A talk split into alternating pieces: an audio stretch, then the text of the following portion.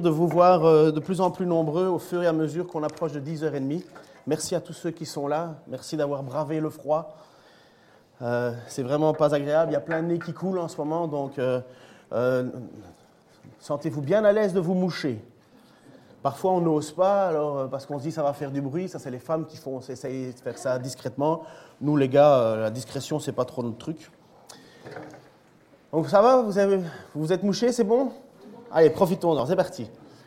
Alors, on continue l'étude de l'épître, la première épître de Jean, donc qui va écrire à, l'Église. Et je vais la lire, je vais la lire, elle n'est pas encore affichée, je vais juste la lire parce que je vais la décortiquer.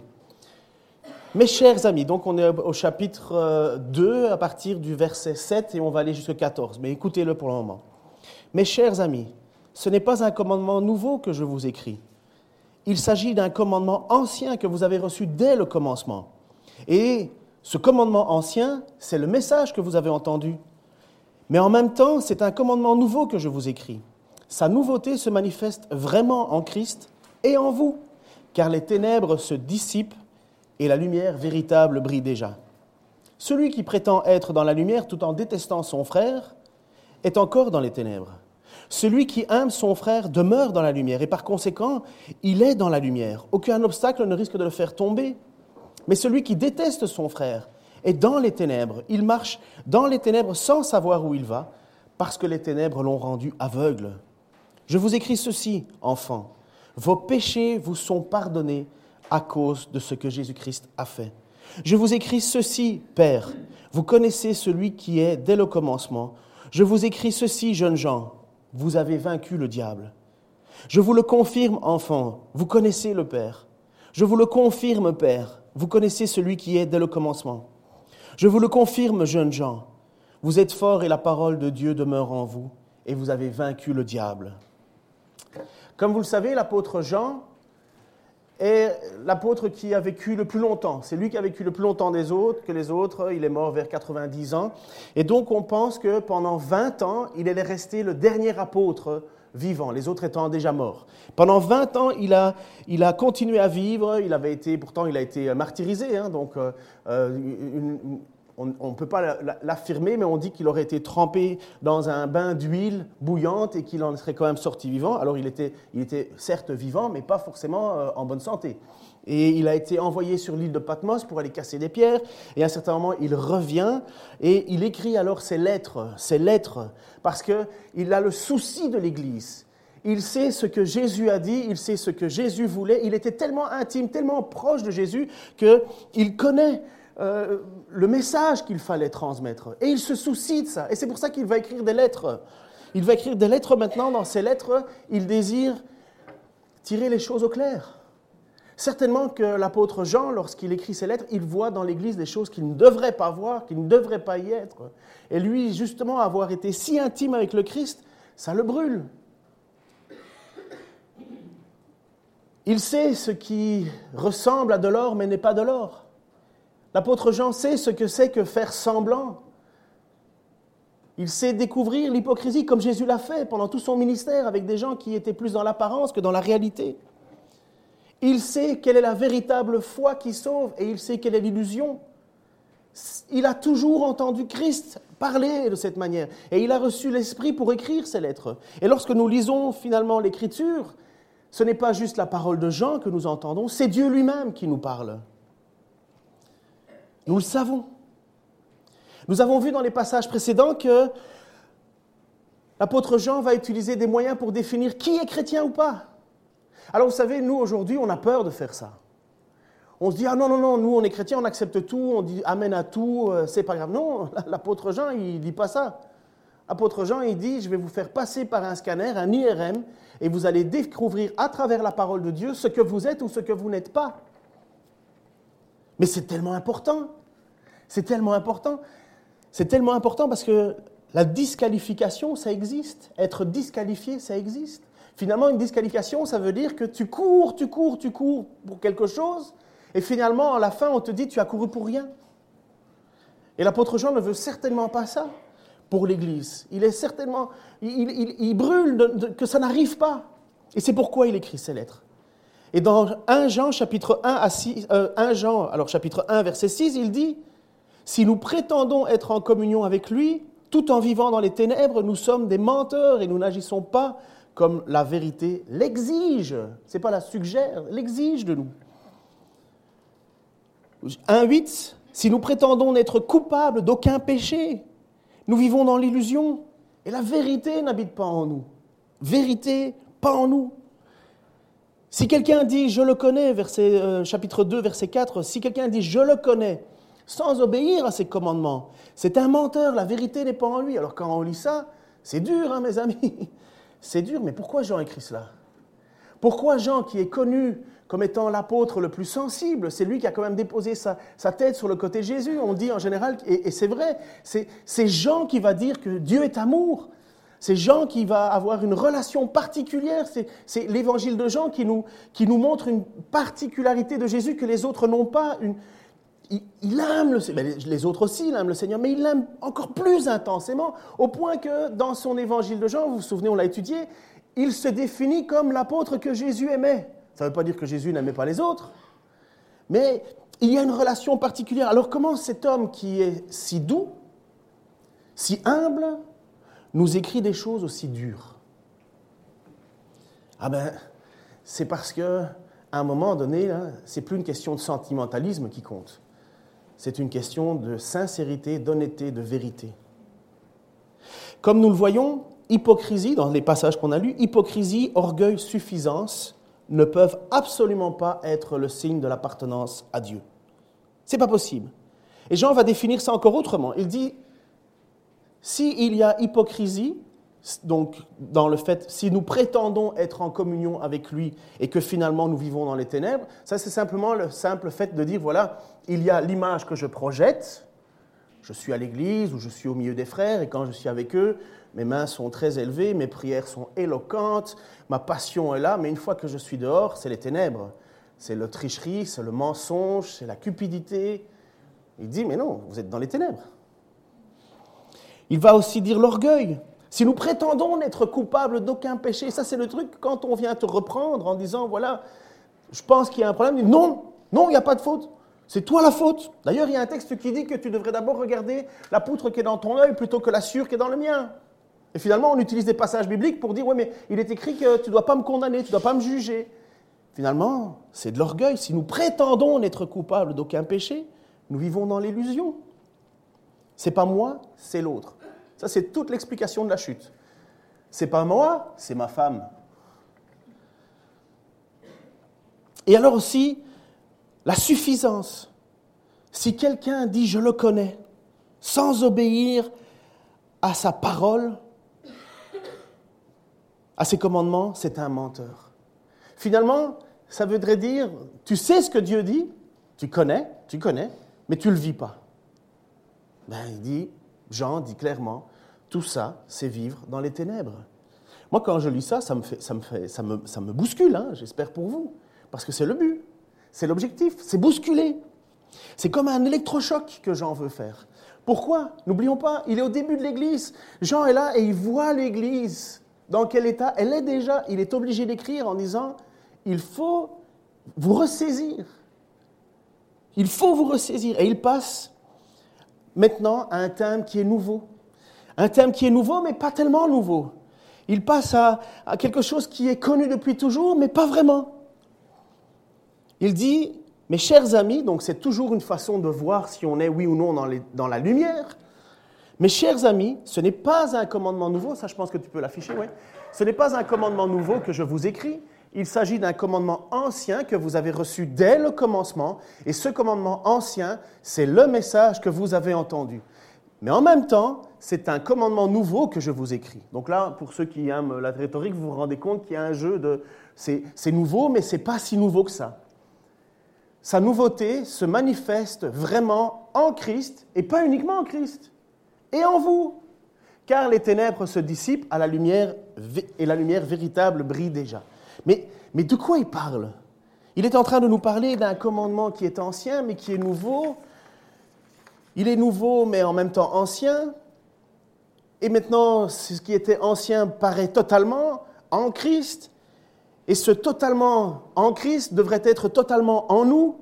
Finalement, c'est encore une façon pour Jean de nous dire, mais vous voulez savoir si oui ou non vous appartenez à Dieu? Parce que c'est ça. Hein si on appartient à Dieu, on reconnaît qu'on est pécheur. Celui qui croit être sans péché s'illusionne lui-même. Si on appartient à Dieu, on reconnaît que euh, nous sommes en communion avec lui et nous ne vivons pas une vie hypocrite, nous vivons pleinement dans la vérité, nous voulons vivre totalement dans la vérité. Et alors la troisième chose, c'est que si on dit qu'on le connaît, mais il faut obéir à ce qu'il dit. Le savoir, c'est une chose. Obéir, c'est une autre. Et alors, après nous avoir donné ces, ces trois principes de base que Jean regarde pour son Église, il va amener un autre principe. Un principe qui est dans l'Écriture depuis toujours.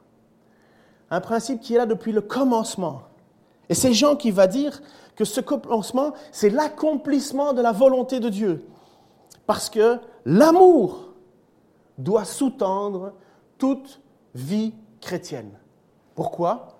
Parce que Dieu est amour. Qui n'aime pas n'a pas connu Dieu, car Dieu est amour. Dieu est amour, celui qui demeure dans l'amour demeure en Dieu et Dieu demeure en lui.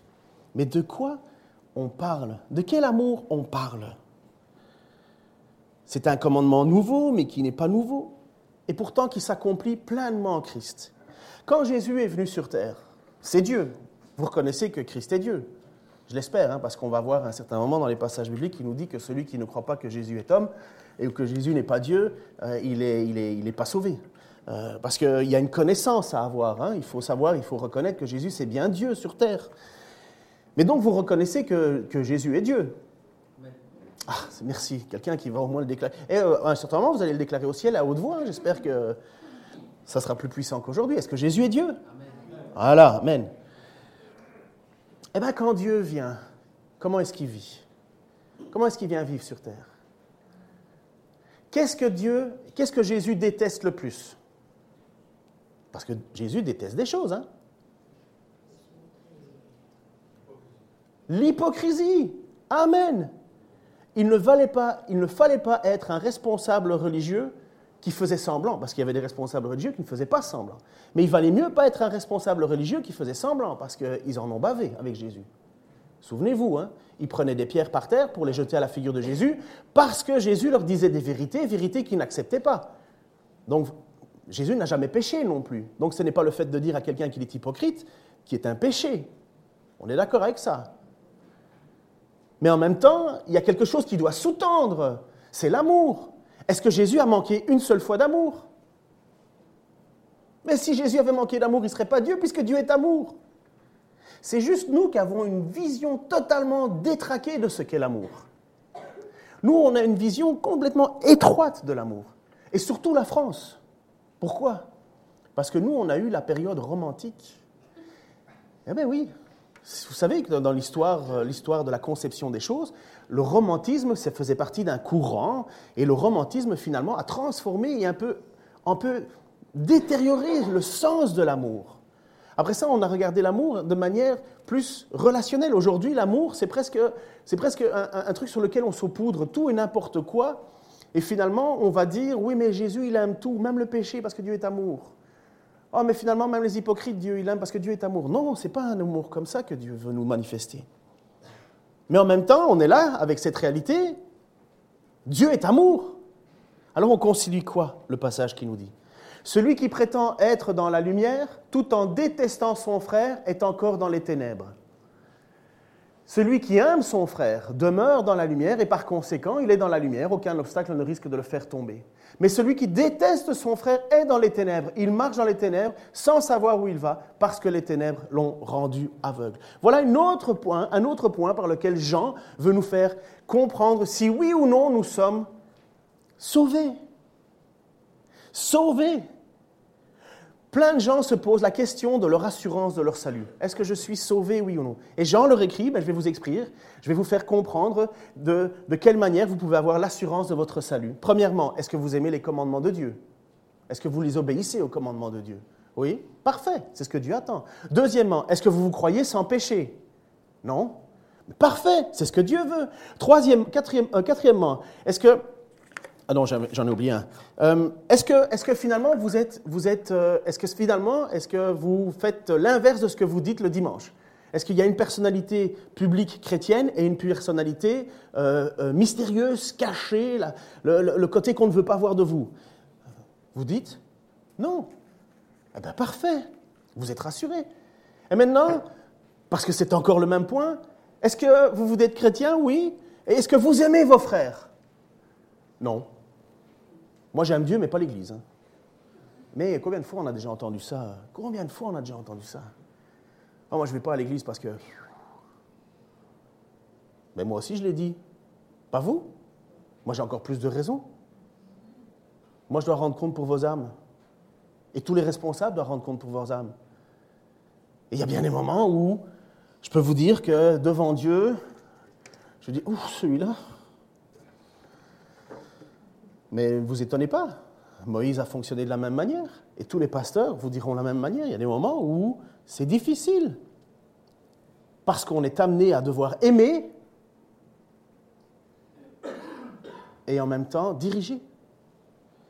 Mais, Jean nous dit clairement, vous voulez rassurer votre cœur devant Dieu? Est-ce que vous aimez votre prochain, votre frère On parle bien d'abord d'un frère dans l'Église. Est-ce que vous aimez vos frères? Parce que celui qui aime son frère demeure dans la lumière. Celui qui dit qu'il le déteste est dans les ténèbres. Il n'y a pas de, a pas de, pénombre ou d'ombre. Hein. C'est ou lumière ou ténèbres avec Jean. C'est quand même radical. Hein. On s'entend, c'est radical. Est-ce que vous êtes capable d'aimer tout le monde? Mais non. Est-ce que Dieu vous demande d'aimer tout le monde? Et qui en premier? Les frères. Les frères. D'abord les frères. Regardez ce qu'il dit dans Galates 6.10. Ainsi donc, donc ça c'est l'apôtre Paul qui écrit à Galates, ainsi donc, tant que nous avons l'occasion, faisons du bien à tout le monde. Ça ne veut pas dire qu'on doit aimer seulement les frères et ceux du monde, les vomir et détester le monde et nanani, parce que ça aussi je l'ai déjà entendu. Non, mais en premier lieu à ceux qui appartiennent à la famille de Dieu. Mais si finalement on dit, voilà, euh, moi, l'Église, non, mais les gens à l'extérieur, oui, parce qu'à l'Église, ils sont plus coincés, plus finis, plus si ça, et finalement, moi, je préfère les gens de dehors, ben là, on a un problème. Parce qu'on déteste. Qu'a fait, après la chute, Cain Quelqu'un était à l'école du dimanche? Quelqu'un se souvient de ses premiers passages dans la Bible? Qu'a fait Cain à Abel? Il détestait son frère. Il détestait son frère. Et là, c'était encore de la même famille. Combien de fois, et si ma sœur m'entend, elle va s'en souvenir, combien de fois je n'ai pas voulu étrangler serait gentil? Vous avez peut-être eu des frères et des sœurs dans votre vie. Non? Vous, avez, vous savez ce que c'est. Euh, celle qui vous accuse que vous n'avez rien fait, mais comme ça, elle est sûre que vous vous faites engueuler. Euh, celle qui est dans les bonnes, grâces des parents et qui va... Bon, bref. Vous voyez que ça, on, a encore des séquelles. Hein. Je sais que Dieu me demande d'aimer les frères. Qu'est-ce que je dois faire? Je dois les aimer. Pourquoi? Est-ce que tu mérites, est-ce que je mérite que Dieu m'aime? Mais non. Combien de fois je ne fais pas des choses qui méritent de la part de Dieu sa colère. Combien de fois je ne fais pas des choses qui, de la part de Dieu, méritent sanction? Et qu'est-ce que je reçois en retour? Son pardon. Comment est-ce que je peux finalement, et c'est ce que va dire le texte, comment est-ce que je peux finalement dire, je vais peut-être un petit peu trop loin, dans, mais comment est-ce que je peux finalement dire que j'aime Dieu que je ne vois pas si je dis que je déteste le frère que je vois? Pourquoi est-ce qu'un frère est un frère? Pourquoi est-ce qu'une sœur est une sœur? À cause de qui? À cause de quoi? Qu'est-ce qui fait que Bernadette est ma sœur? Bernadette vient de Bourgogne, je viens de Bruxelles. Bernadette est rousse, j'étais blond. Qu'est-ce que fait que Léon est mon frère? Léon, on ne le cachera pas, tu es noir. Non, moi je suis pas noir. Voilà. À la limite, voilà. Il est même plus que ça, il est ébène. Il est ébène. Et qu'est-ce qui fait que Léon, qui vient de si loin, est mon frère? Pourquoi? Par, voilà, par la grâce de Jésus. Et alors maintenant, euh, qui s'est levé un matin en disant Ce matin, je suis chrétien? Qui peut dire que c'est avec certitude, c'est vous qui avez choisi Dieu ou c'est Dieu qui vous a choisi? Mais c'est Dieu. C'est Dieu puisque nous étions spirituellement morts. C'est Dieu qui est venu et qui est rentré dans notre vie d'une manière euh, différente si on écoute à chacun le témoignage. C'est Dieu qui a déposé son regard sur nous et il nous a dit, toi, tu deviens un enfant de Dieu par le sacrifice que j'ai accompli à la croix. Et ce n'est pas par ta propre volonté que tu deviens enfant de Dieu, c'est par le don gratuit de Jésus-Christ. Et donc finalement, à côté de toi, qu'est-ce que tu as? Un frère, une sœur. Pas parce qu'elle le mérite, pas plus que toi, parce que Dieu l'a décidé. Dieu a décidé que la personne à côté de toi était un frère, une sœur. Et toi, qu'est-ce que tu peux faire avec ça? Le détester? Alors, peut-être vous avez un frère, une sœur. Vous avez, euh, euh, le frère et la sœur qui, sont devant les parents. Et c'est toujours la même question. Qui est-ce que tu préfères le plus? Qu'est-ce qu'un parent répond? Mais oui, on peut aimer, on peut aimer différemment. On peut, on peut, il y a des relations qui sont différentes, mais foncièrement, les parents aiment les enfants. Eh bien, c'est la même chose avec Dieu. Est-ce que Dieu aime plus moi que vous? Parce que je suis pasteur Mais non, dommage. Mais non, non, il vous aime de la même manière. Alors lorsque je regarde mon frère dans l'Église, ou ma sœur dans l'Église, à qui Christ a effacer les fautes, celui qui aime les commandements de Dieu, celui qui ne veut pas vivre une vie de duplicité, celui qui, qui, qui, qui quoi? Donc, euh, je, l'oublie à chaque fois, mon sang. Alors, celui qui... Oh là vous voyez ce que c'est 45 ans? Bon sang, on dit. J'imagine pas ce que ça... 44 Tu vois, même mon âge me trompe ténèbres, et même ceux qui se, et ceux qui se reconnaissent pécheurs devant Dieu. Nous ne pouvons que faire une chose, les aimer.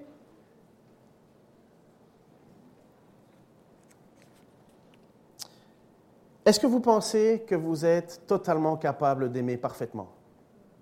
Non. Vous, moi, incapable. Incapable. Et on va passer un petit test ce matin. Vous êtes prêts pour un petit test? On va avoir deux tests. Le premier, c'est le test de, de, l'ophtalmologue puisqu'il va être affiché quelque chose. Donc, on va voir si vous, êtes, si vous savez lire au, texte.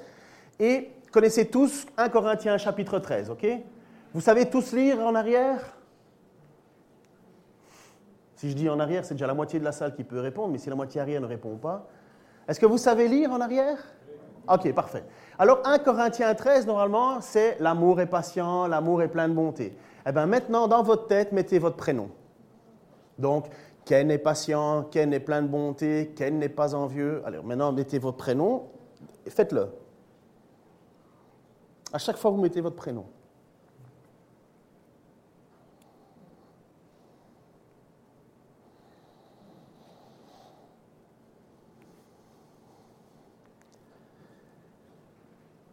Ça va Vous êtes assez découragé? On s'en rend compte que, finalement, euh, waouh, la définition de l'amour absolu, euh, on passe à côté. Moi, en général, à partir de là, je suis déjà foutu. Ken est patient? Ben non. Et euh, bien sûr, on me le reproche, hein, que je suis un impatient. Et à, raison, hein, je suis un impatient. Ken est plein de bonté? Oui, j'ai de la bonté, mais plein? Hum, n'est pas envieux? Ouh. Hum, Ken ne se vante pas. Ah non, non, je me suis déjà pas mal vanté. Ken ne s'enfle pas d'orgueil. Ben, je fais des efforts, mais euh, j'ai ma fille euh, qui me dit que non. Ken ne fait rien de malhonnête. Ben, je fais tous les efforts pour pas l'être, mais parfois ça m'arrive. Ken ne, cherche pas son intérêt. C'est pas vrai. Moi, quand il faut se servir nos assiettes, je sers tout le monde en pensant à moi. Pour avoir une belle grosse assiette. Ken ne s'irrite pas. Ouh là, ça c'est. toute ma famille me dit non. Euh, Ken ne soupçonne pas le mal. Ah ben c'est pas vrai, hein, ça. Ça, en plus, avec euh, le fait que j'ai travaillé à la police, euh, je peux vous dire que le mal, je le soupçonne tout le temps. Ken ne se réjouit pas de l'injustice.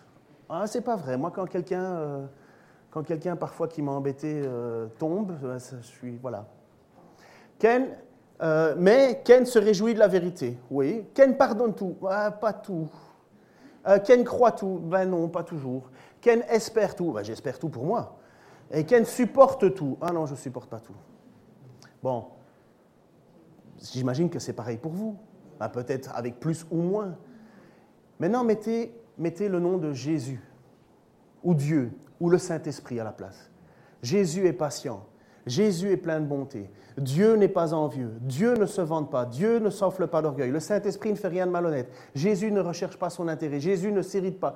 Jésus ne soupçonne pas le mal. Dieu ne se réjouit pas de l'injustice. Mais Dieu se réjouit de la vérité. Dieu pardonne tout. Dieu croit tout. Dieu espère tout. Dieu supporte tout. Là, on dit quoi? Amen. Eh bien voilà. Parce que Jésus, parce que Dieu est la plus grande définition absolue de ce qu'est l'amour. C'est Dieu qui incarne l'amour parfait. Ça, c'est l'amour parfait. Dieu l'incarne parfaitement. Et Dieu, en l'incarnant parfaitement, attend de nous, ses enfants, que nous l'incarnions aussi. Il attend que nous ayons ça aussi. Avec toute la difficulté du monde qu'on a, mais on ne peut pas faire autrement. Celui qui dit qu'il aime Dieu mais qui déteste son frère est dans les ténèbres. Si on regarde au trait de caractère de Satan, qui est Satan? Donc, puisqu'on parle bien de lumière et de ténèbres, les traits de caractère de Satan sont ceux-ci. Il est destructeur, meurtrier, prince des démons, Belzébul, le malin, le chasseur, le dieu de ce siècle, le dragon, le séducteur, le père du mensonge, le prince de ce monde, le serpent ancien, l'antichrist, le bélial, l'instigateur. Tous ces qualificatifs sont totalement l'inverse du passage que je voulais mettre avant, de cela. Et Jean est en train de nous faire comprendre dans son écriture en disant, mais où vous appartenez à la lumière, où vous appartenez aux ténèbres. Mais c'est rude, hein Excusez-moi, c'est pas moi qui l'écris. Moi, je suis juste là pour le lire et je suis à votre place. Hein. J'en prends plein la figure. Mais Jean considère qu'au bout de 20 ans où les apôtres ont disparu, et lorsqu'il écrit ces textes, il faut remettre l'Église sur les rails. Il faut remettre l'Église sur les rails. Si quelqu'un prétend aimer Dieu tout en détestant son frère, c'est un menteur. Car s'il n'aime pas son frère qu'il voit, il ne peut pas aimer Dieu qu'il ne voit pas. D'ailleurs, le Christ lui-même nous a donné ce commandement, que celui qui aime Dieu aime aussi son frère. Et nous comprenons ce que ça veut dire l'amour. Nous comprenons, vous et moi, que là, on est à la limite de la dépression spirituelle. Peut-être pas pour vous, peut-être que vous prenez ça euh, euh, sur votre dos en disant, mais de toute façon, moi je suis un péché.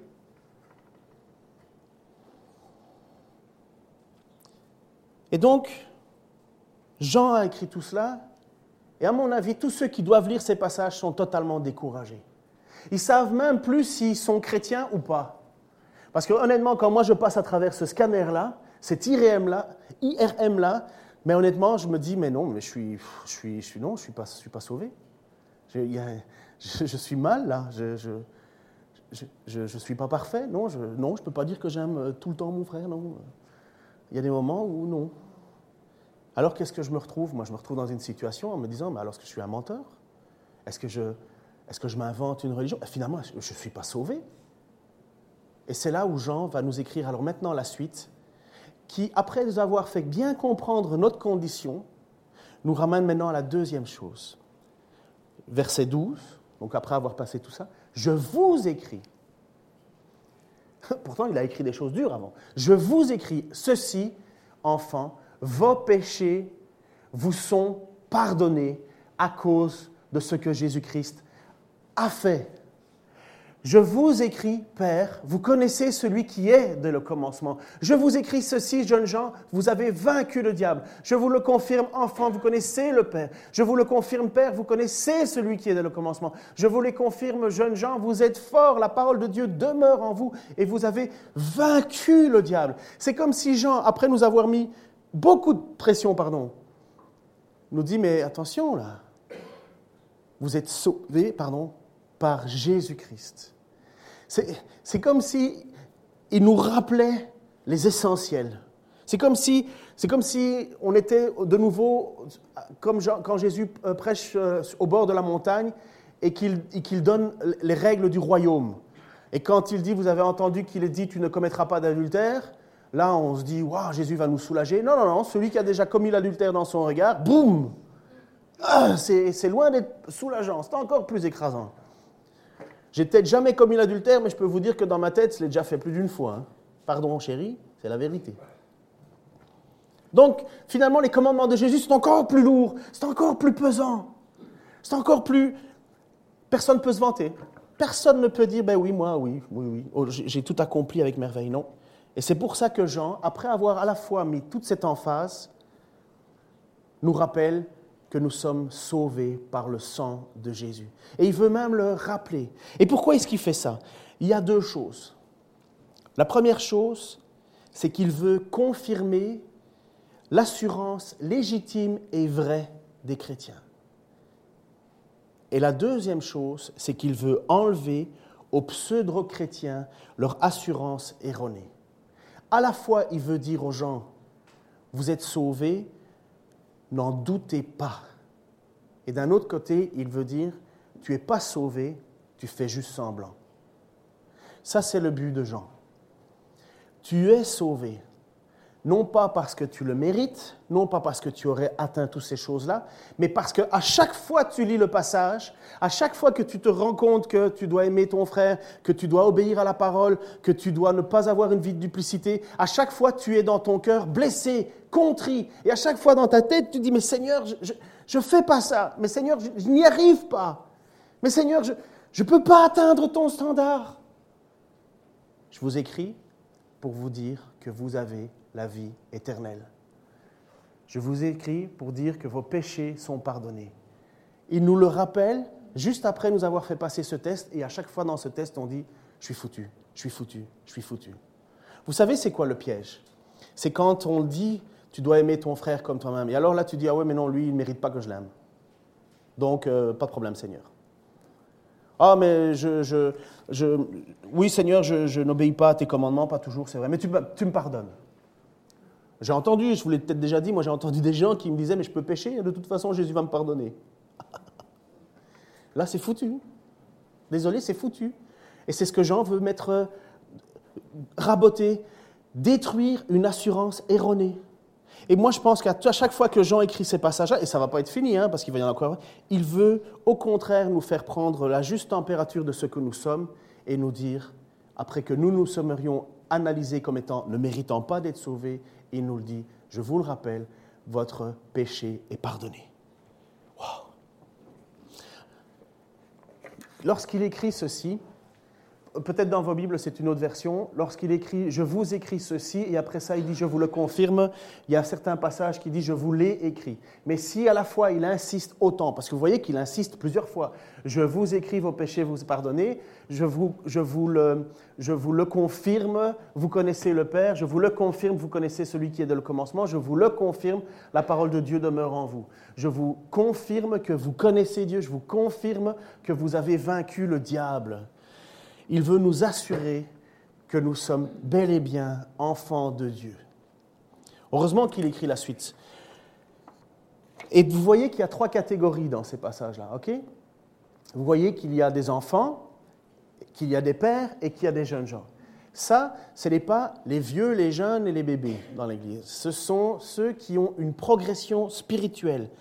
Les, les, les enfants, ce sont ceux qui découvrent la parole de Dieu vos péchés sont pardonnés. Ceux qui finalement sont au début de leur foi et ne savent pas trop si oui ou non Dieu les a pardonnés. Vous avez certainement ces doutes. Moi, au tout début de ma foi, j'étais super heureux quand Christ est venu rentrer dans ma vie parce que je... Et deux, trois semaines après, je euh, j'étais plus trop sûr. Eh bien, Jean, il dit, mais je vous ai... Vous qui êtes des, bébés dans la foi, des, des nouveaux-nés dans la foi, mais je vous l'assure, vos péchés sont pardonnés. Et puis après ça, il parle aux pères, aux plus, matures quelque part, ceux qui ont grandi un petit peu. Vous connaissez celui qui est dès le commencement. Vous le connaissez. Vous l'avez lu, vous l'avez entendu. Vous le connaissez. Vous, le savez qui c'est. Et puis il continue. Je vous ai écrit, jeunes gens, vous avez vaincu le diable. Il est vaincu. Vous, avez, vous y êtes arrivés. C'est quoi la force du diable? Quelle est la plus grande force du diable? Pardon Oui, tromper. Mais quel est le plus grand argument du diable Oui, le doute aussi. La mort. La mort. La mort. La mort nous tenait captifs et Christ. Et c'est le diable qui nous, enchaînait avec cette mort. C'est ça que, le diable voulait. Et là, il dit finalement, vous avez vaincu le diable, vous avez vaincu la mort. Et, tout ce qui en découle, évidemment, tout ce que vous avez dit, c'est juste, hein, le doute, le péché, je ne sais plus, j'ai quelqu'un qui a encore dit autre chose. Mais vous l'avez vaincu. Vous l'avez vaincu. C'est une assurance, c'est vaincu. Il continue, vous connaissez le Père, je vous le confirme, enfant, vous le connaissez le Père. Vous n'êtes pas en train de, connaître quelque chose d'autre où il n'y a, a pas un autre truc à découvrir. Non, vous le connaissez le Père. Je vous le confirme, vous connaissez celui qui est dès le commencement. Quand il écrit ça au Père, ça veut dire, je vous, confirme que vous connaissez celui que vous avez connu au début, il est encore le même. Dieu n'a pas changé, il est toujours dans la même direction. Dieu veut toujours offrir la même chose. Il est là pour vous, pour vous, soutenir, il est là pour vous aider à vaincre le péché, il est là pour vous, vous faire, vous amener aux portes du paradis pour qu'il puisse venir vous chercher. Je vous le confirme, vous êtes fort, la parole de Dieu demeure en vous et vous avez vaincu le diable. Et pour ça, qu'est-ce qu'il faut faire? Parce que c'est ça le but. Bien sûr, on est sauvé par grâce. Bien sûr, on est sauvé par grâce. Mais comment est-ce que vous pouvez avoir ça comme certitude? Comment vous pouvez avoir ça comme certitude? Comment est-ce que je peux avoir ça comme incertitude? Comment est-ce que Jean veut nous amener à avoir ça comme certitude? Petite réponse? Un essai? Amen. Avec l'Esprit de Dieu en nous, oui. Mais parce que... Alors je vais de nouveau reprendre ma feuille que j'ai de nouveau perdue. Parce que, premièrement, nous ne sommes pas des menteurs, ou en tout cas nous ne voulons pas l'être. Deuxièmement, nous ne, nous prétendons pas être coupables d'aucun péché. Nous savons que nous sommes pécheurs. Troisièmement, nous ne disons pas que nous connaissons Dieu sans obéir à sa parole, on veut lui obéir. On n'y arrive peut-être pas toujours, mais on veut. On veut. Et quatrièmement, ben, on fait des efforts pour aimer nos frères. C'est pas parce qu'on est pardonné de nos péchés que nous pouvons vivre n'importe comment. Parce que sinon, pourquoi Jean il écrit ça? Pourquoi Jean il écrit ça? Mais si tu fais tous tes efforts, si tu veux persévérer, dans la communion avec lui, pour ne pas être hypocrite, ben, sois certain, tu es pardonné. Même si ça t'arrive de tomber. Nous avons un avocat. Si nous péchons encore, on l'a lu quelques versets plus loin, avant, nous avons un avocat. Et quand il est dit si nous péchons encore, c'est pas euh, peut-être que. Non, c'est certainement ça va arriver. Si nous prétendons être coupables d'aucun péché, finalement, ben alors Christ n'est pas mort pour nous, quoi. On n'a pas besoin de lui. Si quelqu'un dit je le connais, et c'est toujours difficile hein, ces passages-là, je peux vous assurer qu'en tant que pasteur, c'est excessivement difficile quand quelqu'un sait ce que Dieu demande, mais ne le fait pas. Et il y en a plein des comme ça. Il y en a plein, plein, plein. Je sais ce que Dieu veut, mais je fais à ma tête. Oui, mais c'est un mauvais signe, ça. C'est un mauvais signe. Mais je suis sauvé, hein. Heureusement que ce n'est pas moi qui tiens les clés de la porte du ciel. Mais je suis sauvé, hein, parce que quand j'étais petit, j'ai fait mon baptême. Hein. Euh, ouais, mais où est l'évidence? Vous vous souvenez que j'avais mis un passage avec Don Carson? Où est l'évidence de ton salut? Où est l'évidence de ton salut? Pourquoi il n'y a pas de changement? Pourquoi est-ce que tu sais ce que Dieu te demande d'obéir et tu ne le fais pas? Il y a une différence entre tomber et se rebeller. Et c'est pour ça que Jean écrit cette lettre. Et je termine avec ça. C'est pour ça que Jean écrit cette lettre parce qu'il veut bien faire comprendre dans l'Église que ce n'est pas une pantomime qu'on joue. Il s'agit de notre âme, il s'agit de notre salut éternel, il s'agit d'avoir la certitude de vivre en communion avec Dieu, il s'agit de cette certitude d'avoir vos péchés sont pardonnés. Mais vous êtes pécheurs. Vos péchés sont pardonnés. Aime ton prochain. Vos péchés sont pardonnés. Obéis à ma parole. Vos péchés sont pardonnés. Arrête d'être hypocrite. Seigneur, moi je ne peux plus rien dire d'autre à travers cette parole que de me rendre compte que c'est trop haut pour moi. C'est trop haut pour moi. Seigneur, si tu ne me, me, disais pas dans ton écriture que finalement j'ai l'assurance d'être pardonné parce que je lutte avec tout ça et parce que je veux t'obéir et parce que je veux faire des efforts, je te remercie parce que sinon je serais totalement désespéré, Seigneur. Je te prie pour des frères et sœurs ici qui luttent en ce moment avec leur vie, luttent avec le péché. Seigneur, on est tous pareils. Je veux, Seigneur, que tu leur mettes au fond du cœur cette assurance, Seigneur, que accroché à toi, dépendant de toi, vivant pour toi, par toi et à travers toi, ils sont pardonnés. Il n'y a pas d'autre nom sur la terre ni dans le ciel par lequel il n'a été donné d'être sauvé. Seigneur, je veux te prier pour ceux qui plient sous le poids de leurs fautes. Je te demande de les libérer du péché, que tu les libères de ce qui les tient si facilement captifs. Seigneur, je lisais encore un passage, un, sondage sur la pornographie dans l'Église. Seigneur, c'est alarmant. Je ne sais même pas que les femmes avaient ça comme problème, Seigneur. Seigneur, fais-nous grâce, fais-nous revenir à toi. Nous savons que tu veux nous pardonner. Nous savons que tu veux nous libérer du péché. Seigneur, nous savons qui tu es. Nous t'avons connu dès le commencement. Nous savons que tu n'as pas changé, Seigneur. Nous savons que tu ne tolères pas le péché, mais tu meurs pour lui. Seigneur, je lisais encore d'autres choses qui, qui sont le manque d'amour dans l'Église, Seigneur. Aide-moi, aide-nous à nous aimer encore plus à faire un effort, à ne pas nous regarder uniquement à ce que nous sommes, mais à ce que toi tu as fait. Seigneur, si Jean a écrit cela, c'est parce que c'était important.